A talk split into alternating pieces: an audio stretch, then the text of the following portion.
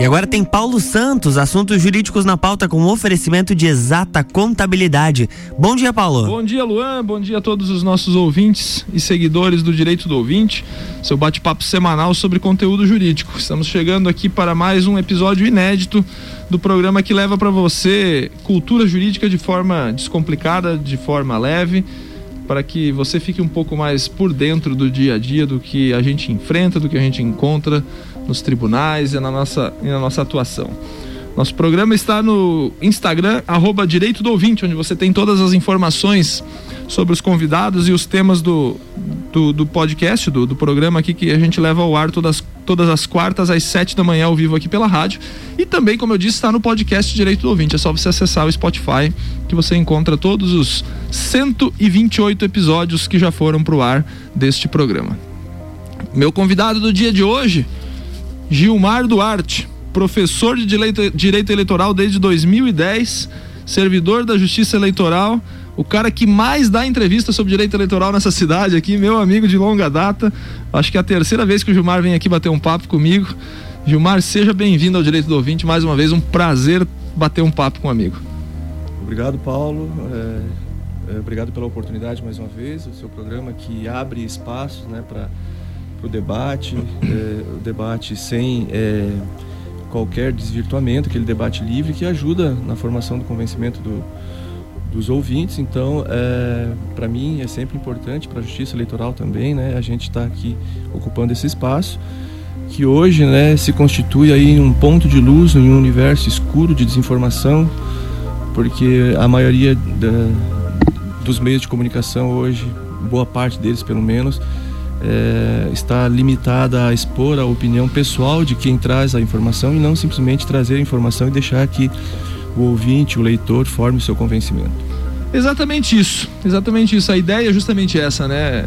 A vida em democracia, eu sempre digo, né? Não é errado discordar de alguém, pensar de forma diferente. O importante é esse debate para enriquecer quem nos acompanha, quem nos ouve, né? E levar um pouco mais de informação de quem detém esse conhecimento. E por isso que o convite foi feito para você.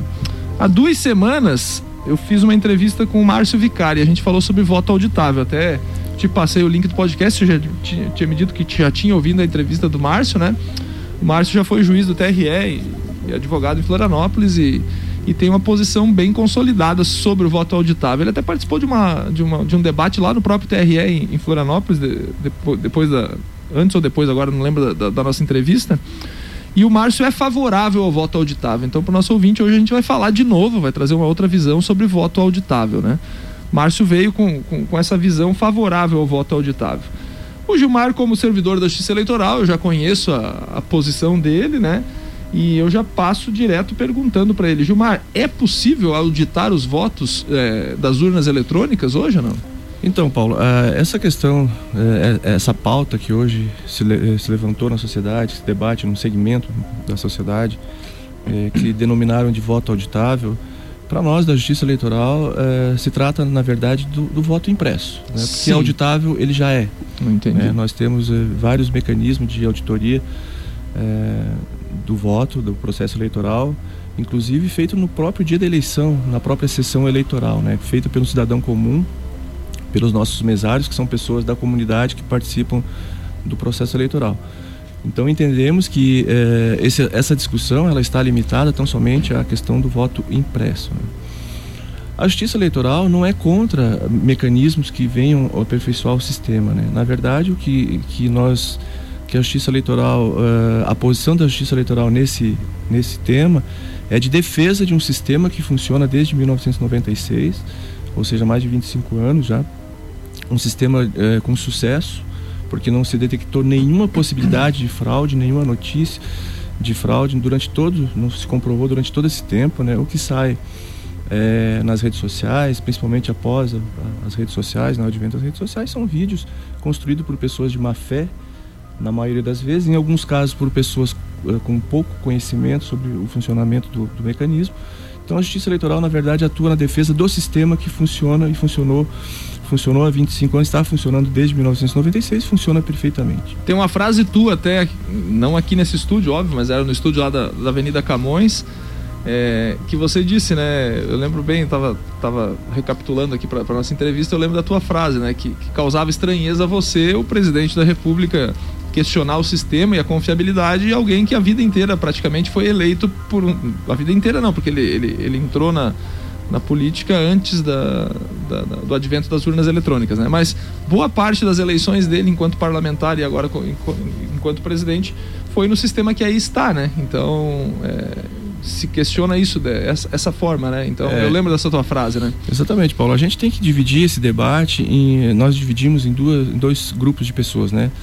Pessoas de má fé que levantar, levantam o debate, buscam incutir nas pessoas na maioria das pessoas, uma ideia de, de existência de fraude, suposta fraude, que até agora não conseguiu comprovar nada, não trouxe na, nenhum elemento novo que seja de desconhecimento da justiça eleitoral que possa testar uh, algum desvio no processo eleitoral. Mas nós temos aquele grupo maior, que são as pessoas de boa fé, que é, de uma forma ou de outra tiveram contato com esse tema e hoje acreditam que realmente é, poderia se, a impressão do voto poderia se configurar um, mais um meio de, de, de segurança para o processo eleitoral. Para essas pessoas de boa fé, a gente procura não responder muito, porque nós sabemos claramente quais são os objetivos dessas pessoas, né? Nós trabalhamos com isso no nosso dia a dia. Então nós conhecemos é, de forma aprofundada o sistema e também as ideias trazidas por esse tipo de, de, de, de levantamento, né, de suspeição. Mas a nossa resposta é para as pessoas de boa fé. Essas pessoas de boa fé, então, precisamos deixar bem claro: não somos contra nenhum mecanismo que venha aperfeiçoar o sistema eleitoral. Estamos atuando em defesa de um sistema cuja a idoneidade foi é, é, objeto de, de, de, acusações infundadas, sem qualquer elemento de prova, inclusive aqui no nosso município, né? Você bem sabe disso é, sem qualquer embasamento, sem qualquer fundamento, né? Porque eu acho que nós somos da área do direito, eu e você, nós sabemos disso, que qualquer é, insinuação, ela carece de prova. provas. Né? Prova. Né? O mínimo de prova, né? O mínimo de provas, é. né?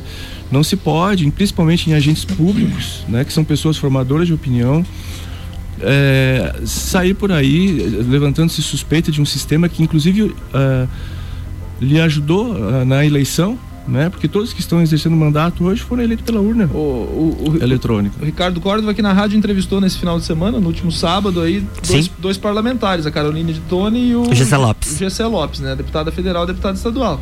E uma pergunta muito pertinente do Ricardo para a deputada Carolina de Tone, que ela apoia essa pauta do voto impresso, né?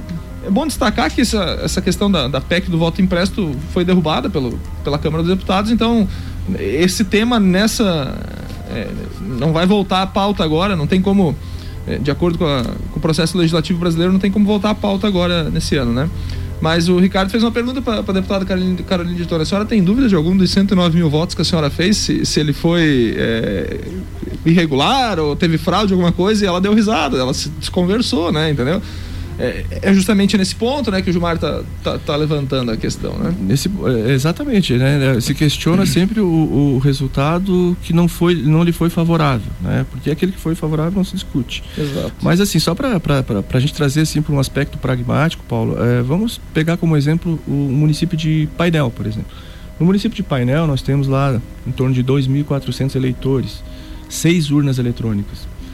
O processo de votação ele é fiscalizado o dia todo, desde o início ao fim, né? Então, durante esse período, temos lá fiscais de partidos atuando, temos os próprios mesários que compõem a mesa receptora de votos, são quatro pessoas da comunidade, de correntes diferentes, partidárias, de, é, que simpatizam por uh, candidaturas diferentes.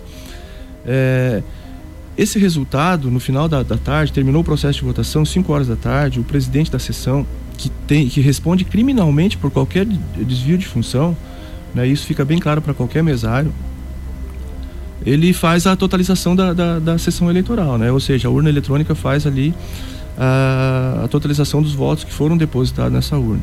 Isso é conferido com um caderno de votação, né? Quando você vai para comparece para votar, você assina um caderno de votação. Sim, verdade. Então, o número de assinaturas que está nesse caderno de votação é o número de votos que estão depositados naquela urna. Se tem 104 votos, 104 assinaturas no caderno, tem que totalizar 104, 104 votos. Né? votos. Então, reparem bem, qual é a primeira barreira de segurança que nós temos? A totalização no local. Porque é, essa mídia, a gente traz as urnas eletrônicas depois para lajes para poder é, colocar esses votos e transmitir para o TRE. Até a eleição passada, a totalização. totalização era feita no TRE. E por questão de logística, economia de recursos, as coisas, ela foi deslocada para o TSE, o que já adianto não foi uma boa experiência, nós não concordamos com isso em nenhum momento. Né? Vocês, né? servidores da Justiça Eleitoral. Juízes, membros do TRE de Santa Catarina. Teve uma demora, né? Teve, um, teve um teve uma demora, de tempo aí, uma demora aí no resultado. Teve, né? teve uma demora porque concentrou os mais de 5.500 municípios, é. tudo num local só, acabou congestionando é, o lá é um exemplo, a totalização né? parou, ficou um tempão aí. Parou. É. Quando era feito aqui no TRE, a gente tinha o resultado em 40 minutos, uma hora a gente tinha o resultado, né? Mas voltando ao município de Painel, então essas urnas são deslocadas de Lages, uh, de Painel até Lages, para a gente poder uh, ler os, os, resultados, né? Acontece que lá em Painel o pessoal já está comemorando, eles já sabem o resultado. Já saiu o resultado da eleição. Ah, porque eles têm essa porque, anotação. É, é, expedido o boletim de urna, são seis, seis sessões eleitorais, basta o sujeito ir lá e ler o boletim que é disponibilizado para toda a sociedade. E somar, o calculador. E somar. somar. Então, antes de chegar aqui o resultado na Justiça Eleitoral, o pessoal já sabe o resultado lá. E aí, uma questão que o Dr. Márcio levantou aqui também na, na entrevista passada é que, a partir do momento que chega na Justiça Eleitoral, esses dados ele transitam pela rede mundial para chegar na totalização. É verdade. Sim. Né? Só que, como eles já têm o resultado lá, nós também já teremos aqui. Né?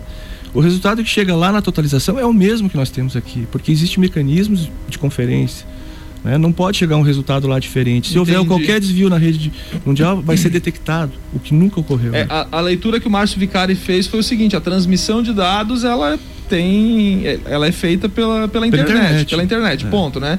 Porque ele reconhece isso aí, é bom a gente sempre deixar claro, né? As urnas não tem como um hacker acessar a urna especificamente, porque ela não é conectada a nada, nada né? Nada, nenhum não mecanismo. Tem, não tem conexão com a internet. Depois da entrevista do Márcio, já teve gente que já me questionou e disse o seguinte: é, Paulo, mas os caras podem botar um programa lá para alterar a urna, né? Tipo, o programa pode ser hackeado, né? Aí eu queria que você também se manifestasse okay. sobre isso daí, né? Os programas da, da, urna eletrônica, Paulo, eles são, é, eles são formados todos lá, construídos todos lá em Brasília, né? No TSE. Certo. É, durante todo esse processo, né, é possibilitado que todos os partidos participem, Ministério Público, representantes da imprensa, das Forças Armadas, da Polícia Federal, peritos das universidades públicas acompanham todo o desenvolvimento desses processos, né? Inclusive assinam os programas junto com os técnicos do TSE antes deles serem lacrados. Isso aí não é facultativo? Né? É, é, é convidado? São convidados. da sociedade? São convidados, né? Então, assim, existe uma participação? Existe. Agora, é, quem menos participa disso? Os partidos políticos. Os partidos políticos, é né? Porque eles podem, inclusive, indicar hackers, uhum. né? Pessoas especializadas para participar. E por que, que eles participam um pouco? Não é porque é, é, não é por desídia, não. É porque eles confiam no sistema. Tanto que não, não, não, se participa. Aqui em Lages, a gente faz auditorias durante a, a configuração das urnas, porque os programas já vêm fechados, bem lacrado. Né? Qualquer interferência, ele não roda. Porque é, eu, eu não, não é minha área, eu não sou especialista nisso mas ele não roda. Se tiver alguma interferência, ele não roda. Então, aquelas assinaturas que foram uh, apostas antes de fechar, de ser lacrado lá em Brasília, são as assinaturas que vão ser distribuídas para o Brasil todo. Né? A mesma urna lá do Acre é a urna da, daqui de Lages. E aqui em Lages a gente faz diversas audiências públicas, convida partidos, OAB, né? Quem participa mais? É, normalmente a OAB participa, manda um representante, mas os partidos políticos também não participam, né? Não participam. E não é por desídia na maioria das vezes, né? A maioria das vezes é porque de, de fato confiam e sempre confiaram no sistema. Então, é, é essa questão de, de alguém e, e, é, colocar um programa lá, se houver essa possibilidade, vai ter que ter a conveniência de todos esses, esses agentes, né? Não, e mais, né? E mais, da minha visão, né? De fora, né? Já estamos indo pro, pro, pro break, Luan, só um pouquinho. Vai ter que ter é, a, a, conveniência dessas pessoas que participam do sistema e você imagina que são 5 mil países e quantas urnas espalhadas por esses 5 mil países, né? No painel são seis urnas, teria que ser violadas as seis urnas, seis saber urnas. as seis urnas que vão para o painel, né? Então são quase 6 mil municípios no Brasil todos e teríamos que fazer um programa específico para cada, cada, município, urna, né? cada, né? Um é, programinha para o Capão Alto, um para o painel, um pra... é, mais ou menos isso aí. 7 horas e 13 minutos, vamos para um rápido intervalo. Não sai daí não, um minutinho. Estamos batendo um papo com Gilmar Duarte falando sobre voto auditável. RC7714, Jornal da Manhã, coluna Direito do Ouvinte com oferecimento de exata contabilidade, qualidade na prestação de serviços contábeis. Contatos pelo 32238880 ou exatacontadores.com.br.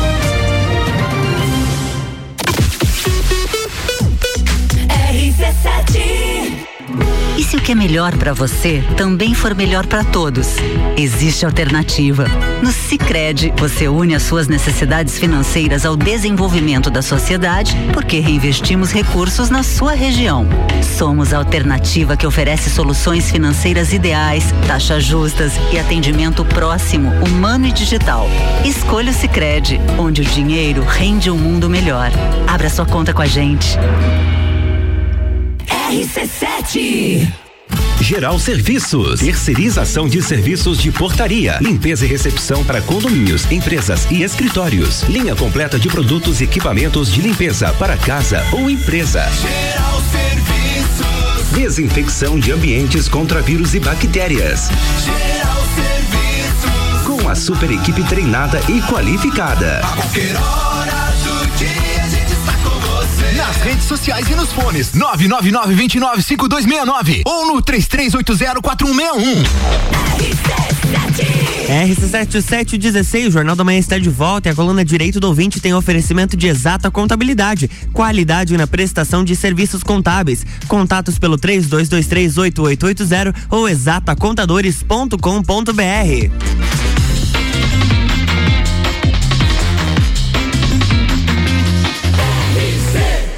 A número 1 um do seu rádio. Jornal da Manhã.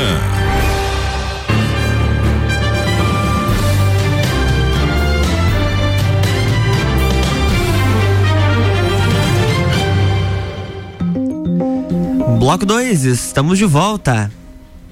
Gilmar Duarte, meu entrevistado no dia de hoje sobre voto auditável, batendo um papo aqui sobre o sistema, o funcionamento. Gilmar, professor de Direito Eleitoral desde 2010 e, e também servidor da Justiça Eleitoral. Na, na academia aparece esse bate-papo sobre isso daí, Gilmar? Os alunos te interpelam muito sobre, sobre a questão do, do, do, do voto, da impressão, desse negócio. Tem ainda esse, essa, essa dúvida dentro da academia, não? Sim, sim. Normalmente a gente levanta o debate porque nós estamos lá num, num espaço de, de, produção de conhecimento, né? É importante que a gente levar os acadêmicos a pensar um pouquinho fora da caixinha, né? Sim, fora das redes sim, sociais sim. e entender como funciona o processo como um todo, porque ah, o processo de votação eletrônica não se constitui simplesmente numa urna eletrônica, né? Ele é um processo muito mais amplo, uhum. existem muitas outras barreiras, outras etapas que a gente, que a maioria do cidadão comum não conhece, né? É, Gilmar, eu queria que você explicasse um pouquinho desse funcionamento da urna eletrônica, quando você explicou ali da totalização do final, né? Mas quando inicia a votação lá, eu nunca fui mesário, nem presidente de sessão, nem nada, né? nunca trabalhei lá. Mas eu sei que, que no início de, de, toda, de todo o funcionamento da sessão eleitoral lá, é, tem uma, uma totalização da urna zerada, alguma coisa nesse sentido, né? Você explica para nossa audiência, então, o funcionamento básico, assim, da, dessa urna eletrônica, que é a, a grande, virou a grande vilã, vilã da história do Brasil, então, desse funcionamento e, e, e do final, né? Para a gente recapitular isso daí, por favor. Então, Paulo, a urna eletrônica ela é, ela é preparada por nossos técnicos, né? Sobre a gente trabalha em torno de quatro, cinco meses antes da data da eleição com a urna eletrônica é, limpando qualquer é, possibilidade de, de, de, existir alguma uh, situação ali que não seja aquela que veio lá do TSE com os programas lacrados. Né? Então, quando ela chega na sessão eleitoral, é, uma hora antes do início do processo de votação, é a primeira vez que o mesário tem o contato com, com a urna eletrônica. E o mesário, como né, todo mundo, todo mundo sabe, são pessoas da comunidade. A Justiça Eleitoral não possui um corpo de funcionários suficientes para colocar um em cada sessão eleitoral. Então a gente convoca pessoas da comunidade, pessoas que não, não têm muitas vezes nenhum viés político, nenhuma ligação política com ninguém, na maioria das vezes, né? É, a gente evita convocar pessoas que tenham algum vínculo com partidos políticos ou candidaturas. E um primeiro trabalho desse mesário, quando chega lá o presidente da mesa, né, reforça que todos eles têm responsabilidades penais, criminais, cíveis por qualquer desvio de conduta durante a atuação. Mas o primeiro trabalho do mesário é ligar a urna e expedir um documento que a gente chama de zerésima, né? Esse documento, ele, ele, ele imprime o nome de todos os candidatos que estão na disputa eleitoral, naquela circunscrição, e o número de votos que esses candidatos têm naquela urna eletrônica. Para mostrar Ou seja, que está zerado. Zero, zerado. Né? Nós tivemos aí, numa eleição passada, um vídeo que circulou pelo YouTube em que alguém imprimiu a zerésima e apresentou lá um boletim de urna com votos já na, na sessão eleitoral, né? Uma falsificação grosseira, né? Porque a gente foi analisar, em cinco minutos a gente desconstruiu essa narrativa, né? A gente percebeu que se tratava de um boletim de urna de uma eleição passada, de dois anos atrás. Né? Uma então, montagem mal feita ainda, pelo visto. Muito, né? muito grosseira, muito mal feito, mas que muitas pessoas de boa fé acreditam, né? Adeptos da cultura da repostagem que hoje nós que vivenciamos assim num potencial muito grande, né? Acabam compartilhando e essa notícia e acabam absorvendo aquilo como uma verdade, quando na verdade é, foi uma, uma, falsificação, produto de uma pessoa de má fé, como nós temos hoje muitos, né? É, agentes atuando de má fé. E esse seria um problema do sistema a ser adotado caso a emenda constitucional 135 fosse aprovada, né? A atuação das pessoas de má fé. Porque o mal perdedor, ele sempre vai contestar o resultado eleitoral. Né? Muito embora né, tenha se beneficiado muitas vezes do processo, em, em, caso de derrota, ele vai contestar com um voto em papel, voto. Veja nos Estados Unidos, por exemplo. Né? Nos Estados Unidos a eleição é, tem voto de papel. E nem papel. por isso deixou-se de contestar o resultado, né? Sim. 66% dos republicanos dos Estados Unidos não acreditam que Dom, eh, John Biden ganhou a eleição. Sim. Né? E lá tem voto de papel. Então Sim. o problema não é o papel, a urna. Né? O problema é, é, é, é o, o, perdedor aceitar as regras do jogo, né? Tanto quando for eleito quanto perder Sim. a eleição. Né? E outra, outra questão que eu vi a, a notícia foi sobre sobre. Até o Márcio Vicari falou sobre isso aí, né? Sobre os únicos países em que não é possível auditar o voto, né? Bangladesh, Butão e Brasil, né? É, Óbvio que o sistema de votação eletrônica ele não é exclusividade do Brasil, né? Os Estados Unidos é um sistema híbrido, né? Tem votação eletrônica, tem votação em papel. A Alemanha tem votação é, eletrônica, a Holanda teve, eu vi alguma notícia que a Holanda agora ia voltar para o papel por, uma suspeita de violação e tal. Enfim, tem notícia do, do mundo inteiro, né? E, e, essa, e esses outros países, algum deles ele usa o mesmo sistema ou parecido com o Brasil? Porque o Brasil foi pioneiro né, na, na, na automatização das eleições, né? um modelo que foi usado até como referência para outros países. Né? Algum outro país tem um sistema parecido com o nosso e que, é, de novo, né, desculpa a narrativa insistente, né, seja possível auditar de alguma outra forma que vocês não fazem já? Então, Paulo, é, nós temos mais de 40 países no mundo que utilizam a urna eletrônica, né? Uhum. Claro, sistemas diferentes, é, legislações diferentes. É, alguns desses países usam em determinadas é, regiões, em outras não. Formas de, de auditorias diferentes, né? Temos outros países que usam o mesmo sistema de, de auditoria do Brasil, esses que você citou. Mas temos uma questão que, que, tem que se levantar é o seguinte: no Brasil já se tentou colocar o voto de papel. A, experiência, salvo engano, foi lá em 2002, né? Que só um parênteses, tem, tem, tem, alguns testes que são feitos com impressão de votos também, nós, né? Nós temos a chamada votação paralela que é feita no dia da eleição, pois que é. é. mais um mecanismo de auditoria. É, isso aí né? que eu queria dizer. Tipo, não é um, um ineditismo, então a impressão desses votos caindo não. numa urna é para conferir se, se, se bate, né? Não é, para você ter uma ideia, Paulo, no dia da eleição é sorteado uma urna dessas que já estão preparadas para ir para a sessão eleitoral, ou seja, com todos os dados oficiais. E essa urna, no estado todo, né, em Santa Catarina são sorteadas duas urnas na capital e uma no, no, interior do estado. É um sorteio, né? É aleatório. Pode cair em Lages, pode cair em São Miguel Já do Oeste. caiu aqui em Lages, nós, nós tivemos uma urna lá do colégio. É, uma escola lá do, do, bairro da Penha que foi encaminhada para Florianópolis, vem um avião buscar um helicóptero, leva lacrado, o juiz eleitoral assina documento, o Ministério Público. E essa urna é uma urna oficial, a gente substitui, configura é uma, uma urna outra, do dia da eleição, então. do dia da eleição é levada para Florianópolis, pessoas da comunidade e tudo filmado, tudo de forma transparente, são convocados para participar. Normalmente leva-se alunos de, de, de, universidades, né, de para participar. E eles ficam o dia todo simulando a votação naquela urna com, com dados oficiais. Eles votam no papel, na cédula de papel, e o voto da cédula de papel é cantado para alguém colocar na urna eletrônica, né? Então o dia todo, como se fosse uma votação é, normal, filmado tudo. No final da votação, faz-se a totalização da urna eletrônica e a contagem. E a contagem dos votos de papel. E nunca teve nenhum problema. Então, é, é, é, reparem bem, é, é, um sorteio, é aleatório, né, não é escolhido, tanto que é, para melhorar o sistema, na próxima eleição é, se, já se está se estudando a possibilidade de os partidos escolherem a urna. Vi essa notícia né? do TSE que o TSE, o, o, presidente do TSE até convocou logo após a, a derrubada da, da, da, da PEC convocou para aumento de confiabilidade do sistema, né? Para aquelas pessoas de boa fé, né, perceberem que existe realmente mecanismos, mecanismos de, de, controle, isso, de, de, controle. De, de, auditoria. Mas repito, né, Paulo, uh, Nós não somos é, contra qualquer mecanismo que venha aperfeiçoar os sistemas. O, o, o nosso embate nesse, nessa questão é em defesa de um sistema que funcionou, que foi levianamente acusado de ocorrência de fraude sem qualquer prova, sem que fosse apresentada qualquer prova. Né? Então, entendemos que a sociedade merece uma resposta em relação a isso, porque, é, volto a insistir, né? qualquer acusação merece, carece de apresentação de alguma prova, que até agora não foi. Então entendemos que é um projeto político que busca captar simpatizantes e votos, né? Tem dado resultado porque muitas pessoas de boa fé têm embarcado nessa ideia, né?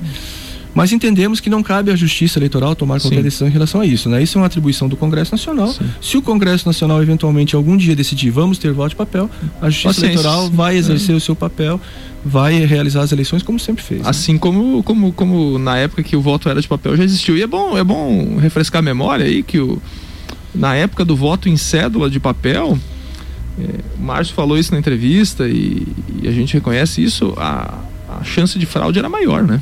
Porque aí você bota o material humano envolvido. Ou seja, aqueles que defendem, ah, mas eu tenho que estar tá contando o voto lá. Meu amigo, é, é igual a totalização de uma planilha de Excel, né? Você bota ali aquele o Ezinho virado ali para fazer a totalização, aquilo não erra, né? É, é Agora, é, quando você exemplo... bota a pessoa para contar aqui até o número 10, pode virar 11. Quantas vezes contando dinheiro a gente já se perdeu? Exato. Que... É, para contar uma quantia pequena, vai é. contar os votos de um país inteiro. É, exato. Exatamente. O Luan levantou uma questão bastante importante, Paulo, que é, é o seguinte, né? Nós temos hoje no Brasil em torno de 150 milhões de eleitores. Né? Do jeito que a proposta estava sendo discutida, e caso fosse aprovada, sim, a totalização, sim. a contagem dos votos teria que ser feita na sessão eleitoral. Uhum. Né? Isso aí ninguém fala, né? Na sessão isso, eleitoral. Isso, a... a... sessão eleitoral, todos nós sabemos, são escolas, são uh, prédios públicos que no dia seguinte tem que voltar a funcionar. Sim. Né? E essa totalização, ela demora tempo, né? Sim a possibilidade de fraude se ampliaria de forma substancial. Né? Até porque, porque, aquele local não é um local seguro, né? Não... E a pessoa de má fé continua, continuaria uh, atuando de má fé, né? E, e, e, caso se formasse um grupo de pessoas de má fé, que hoje está muito fácil de se constituir, isso anularia uma eleição e não teria remédio jurídico para a solução de uma não situação dessa. Mesmo. Porque imagine a situação: o sujeito de má fé entra lá, digita o número de um candidato, que não era o dele, e alega: olha, eu digitei o nome do meu candidato, apareceu outro aqui, isso aqui está né? Qual é a solução que nós teríamos para isso? Não teríamos uma solução para isso. Então, essa possibilidade hoje, é, diante dessa polarização que a gente vivencia, ela é, alimentaria essa possibilidade né, de, de, de, de, de contestação do resultado da eleição. É, além de, desse problema de logística, né, porque nós teríamos que contar com um grande número de pessoas, inclusive para fazer a apuração, e a gente já tem grande dificuldade de pessoas para ser mesários, por exemplo. Né? Imagina. Né? As pessoas elas querem é, a prestação do serviço, mas ninguém se dispõe a, a auxiliar. Na né? última eleição foi pior ainda por causa da pandemia, né? Da Vocês pandemia, perderam né? muitos mesários valorosos muito, que tinham, né? muito, né? né? Nós temos uns guerreiros que são nossos voluntários em todas as eleições que nos ajudam, que, que sabem como o sistema funciona, mas a maioria das pessoas é, quer o, o, voto de papel, mas ninguém se dispõe a ajudar a, a, a trabalhar a ajudar a, a, justiça eleitoral nesse sentido, né? É, um outro ponto que, que poderíamos é, causaria um grande e enorme problema para nós, né? Seria a, a, questão do armazenamento desses Meu documentos. Deus, né? Imagina 150 milhões em cada eleição onde iríamos armazenar. E teria que ser guardado porque é prova, né? né? Prova é, da eleição, né? E o, e o pior, né? Que a gente entende o mais grave da situação, a possibilidade latente de quebra do sigilo do voto. Ah, porque o que, que as pessoas pensam hoje, né? Elas pensam em, em, em em um papel que venha comprovar em quem ela votou. Sim. Né? Que esteja ali atestado. Né? Tem gente que diz, eu vou no mercado e saio com o recibo lá do, do, do que eu paguei lá, eu também tenho que ter o recibo do, de em quem eu votei. Eu disse, meu amigo, não dá, porque aí o, o, o voto é secreto, né? Secreto, tá lá na né? Constituição, cláusula pétrea da Constituição, né? O voto é secreto, você não pode. É, revelar. E, e, e, eu provoco ainda mais o Gilmar. Eles têm pencas de processos lá na Justiça Eleitoral tramitando de compra de votos mesmo com voto secreto. Né? As pessoas de boa fé são induzidas a acreditar que eh, alguns candidatos, né, eles colocam essa ideia, principalmente nas pessoas mais simples, de que eles conseguem controlar a, o, o, se o sujeito votou ou não, o que não é verdade. Exatamente. A partir do momento que tem dois votos na urna eletrônica, ninguém sabe ninguém mais, sabe porque são embaralhados os votos né? Nós tivemos uma eleição é, pretérita no município da região, nós apreendemos, nós e a Polícia Federal, no, no, no comitê eleitoral de um candidato, 80 títulos de eleitores. Né? E descobriu-se depois que esse sujeito ele comprava os votos e retia o título de eleitor, a pessoa pode votar com a identidade, né? É, sob o argumento de que é, para conferir depois se o sujeito votou Olha ou não. O absurdo. Olha o absurdo. E as pessoas acreditavam nisso, é. pessoas de boa fé, pessoas mais simples, né? Então, para você ver o nível que o, o, o, debate não é simplesmente um papel.